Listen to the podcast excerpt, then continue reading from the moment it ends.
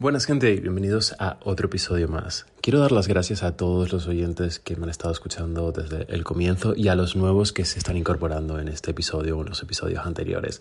Tras ocho meses de inactividad no esperaba que, se fuese a coger también la vuelta del canal.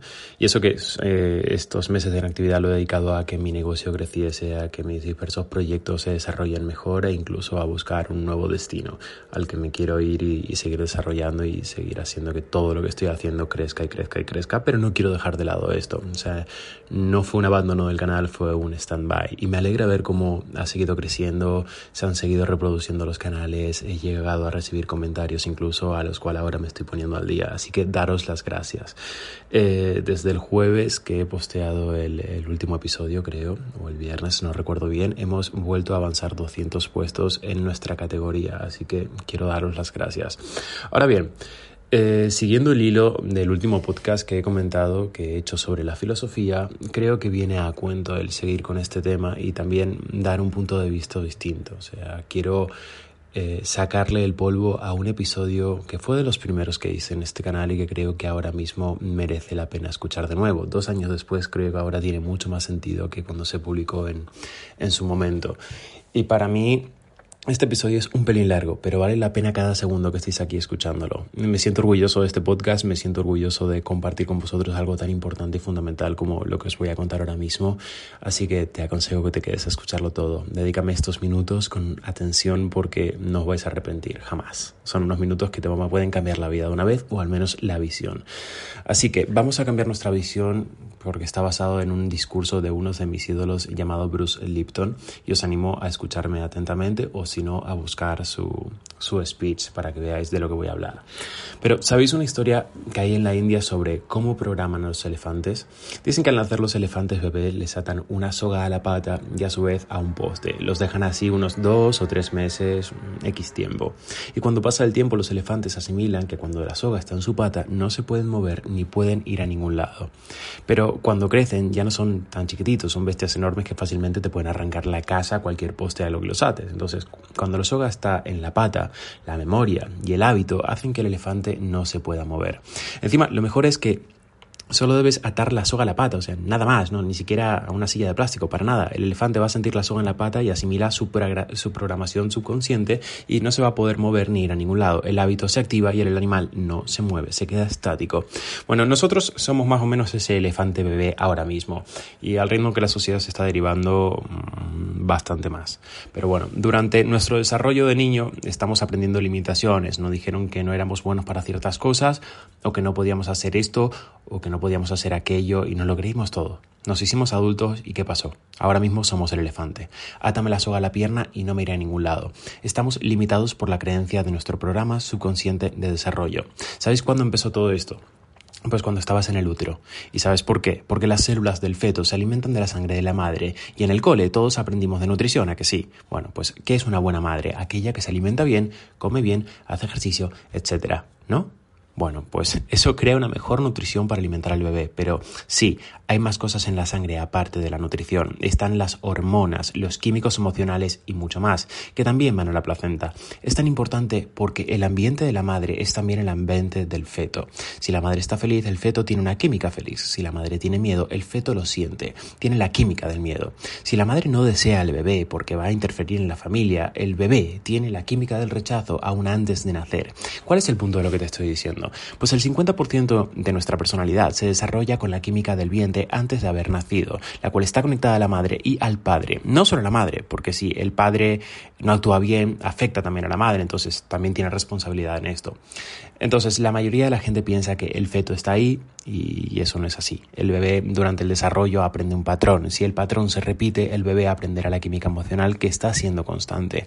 Vamos a hacer esto más simple. La conducta es una canción. Tiene música y letra. La química emocional es la música y el bebé aprende la música pero no sabe las palabras, o sea, no entiende la letra. No sabe sobre estar triste, feliz o tener miedo. Eso no lo sabe, pero conoce el patrón de lo que significa, de cómo es. O sea, que cuando el bebé nace, trae la memoria del patrón.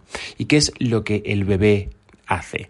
Pues crea la letra a través de las experiencias de vida para igualar la conducta que siente. O sea que la conducta se forma antes que el bebé haya nacido. Sabemos que las fases del desarrollo del ser humano están en las ondas cerebrales. Tenemos claro que el adulto tiene un amplio rango de actividad.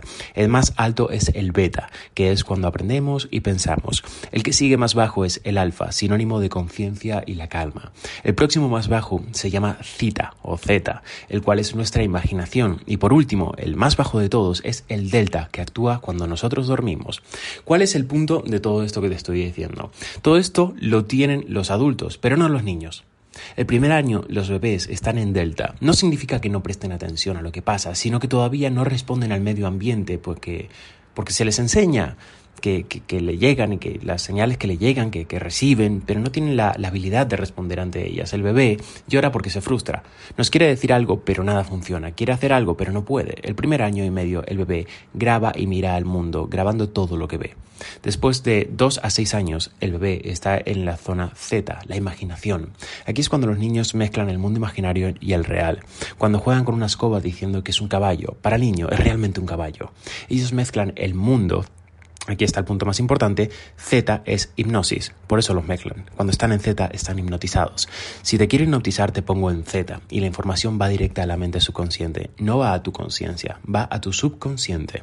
A partir de los 6 años vibran en alfa porque comienzan a desarrollar la conciencia y a los 12 años se desarrolla la parte beta, que es el nivel más alto. Cuando cambian a la escuela, cuando tienen niveles más altos, cuando el niño realmente se está desarrollando y ha llegado al punto máximo de desarrollo. Entonces, ¿por qué os cuento todo esto? ¿Cuál es la importancia de lo que digo? La, importancia de lo que Lipton quiso, quiso demostrar en esto. En los primeros seis años el niño no funciona conscientemente, el niño actúa por hipnosis. Este es el periodo de adiestramiento. Escuchad bien esta palabra que tiene relación con el podcast anterior.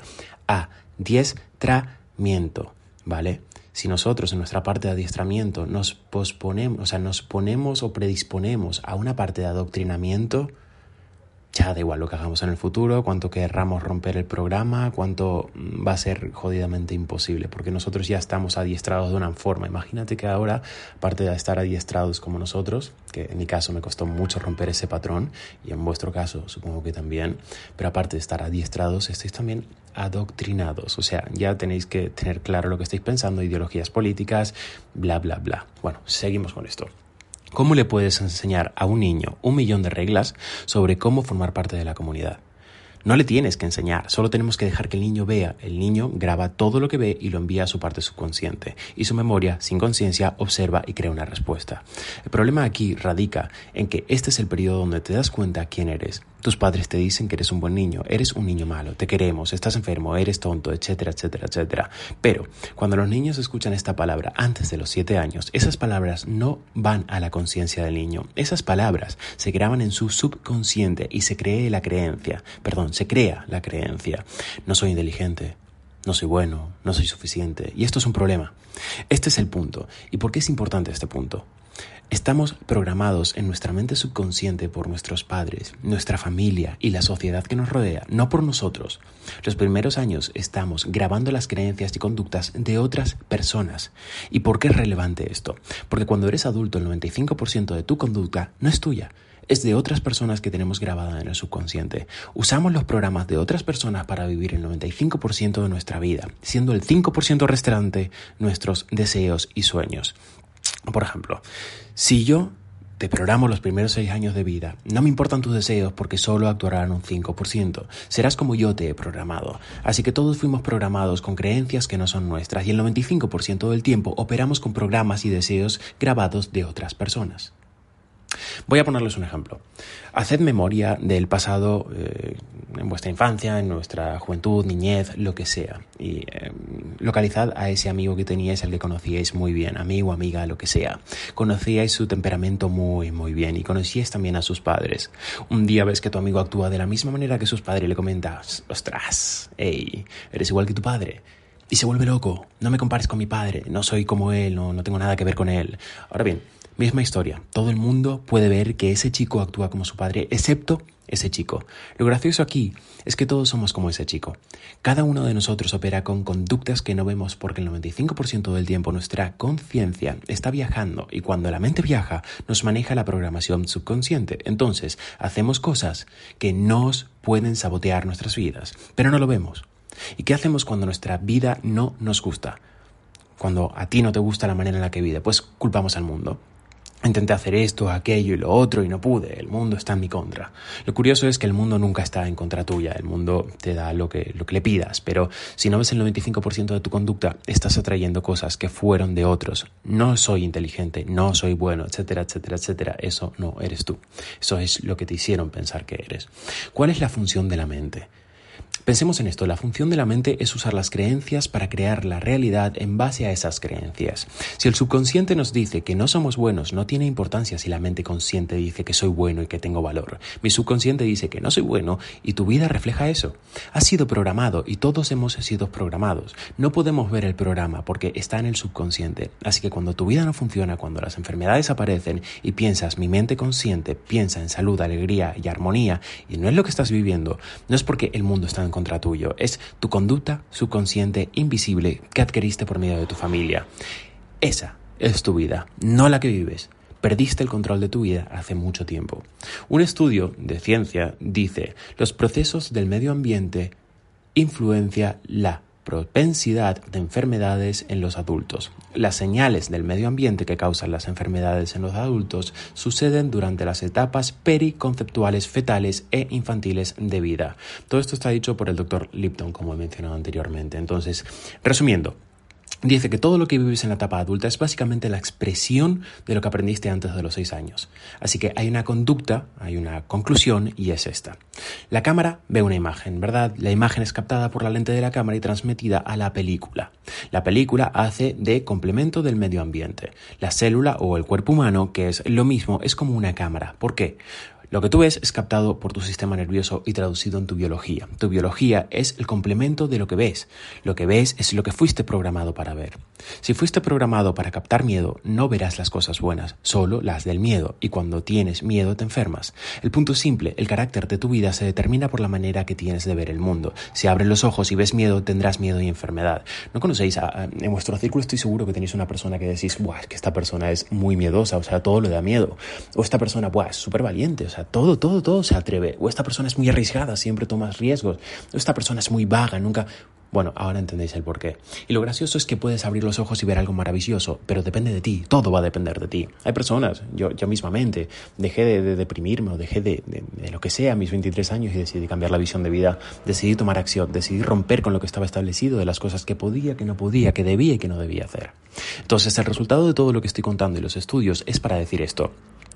Tú no has sido programado por tus genes para el fracaso de la biología de tu vida, o sea, lo que estás viviendo. Estás programado por la cultura y el medio ambiente. Y cuando cambias el programa, cuando cambias tus creencias, cuando cambias tu biología y tus genes, tan rápido como lo desees, cuando hablamos de remisión espontánea, significa espontánea, es instantánea. Cuando cambias eso, cambias tu vida realmente, literalmente. La idea completa es eh, esta, ya resumiéndolo. Hemos sido programados por la creencia de que somos frágiles vulnerables y débiles seres humanos. Esto es lo más lejos de la verdad que podemos llegar a estar. Ustedes son los seres más poderosos que existen en este planeta. Pueden crear salud o pueden crear enfermedad. No es que sean víctimas resultantes de la creación, sino que es la creación, es la expresión de sus creencias. Cuando cambias tus creencias, cambias tu vida. Estamos creando con nuestra conciencia y cuando entiendan eso, se darán cuenta de que no hay nada que no podamos tener en este planeta. Pueden tener salud, pueden tener amor, cualquier cosa, porque todo lo que tienes ha sido tú quien lo creó. Puedes lograr todo lo que imagines, todo lo que quieras y todo lo que te propongas. Somos las criaturas más poderosas de este mundo con un poder inigualable. Ahora, el problema que viene en la sociedad actual es que nos estamos dejando personas únicas como las personas que están escuchando este canal porque no estáis encajando en la sociedad, porque pensáis que hay algo más para vosotros ahí fuera y que os negáis a conformaros con la vida que os ha tocado vivir, el país en el que estáis, la sociedad en la que vivís, todo lo que estáis eh, experimentando ahora. Entonces, Estáis aquí porque no os queréis conformar con lo que sucede a vuestro alrededor y el problema en el mundo actual es ese. El mundo a nuestro alrededor está cambiando de una manera que no nos representa y que no podemos sentirnos identificados de ningún modo. Y el problema al que nosotros nos enfrentamos es que ya tenemos una programación subconsciente que o estamos intentando romper o ya estamos rompiendo. Vosotros que me estáis escuchando probablemente o la estáis intentando romper o ya lo hayáis hecho.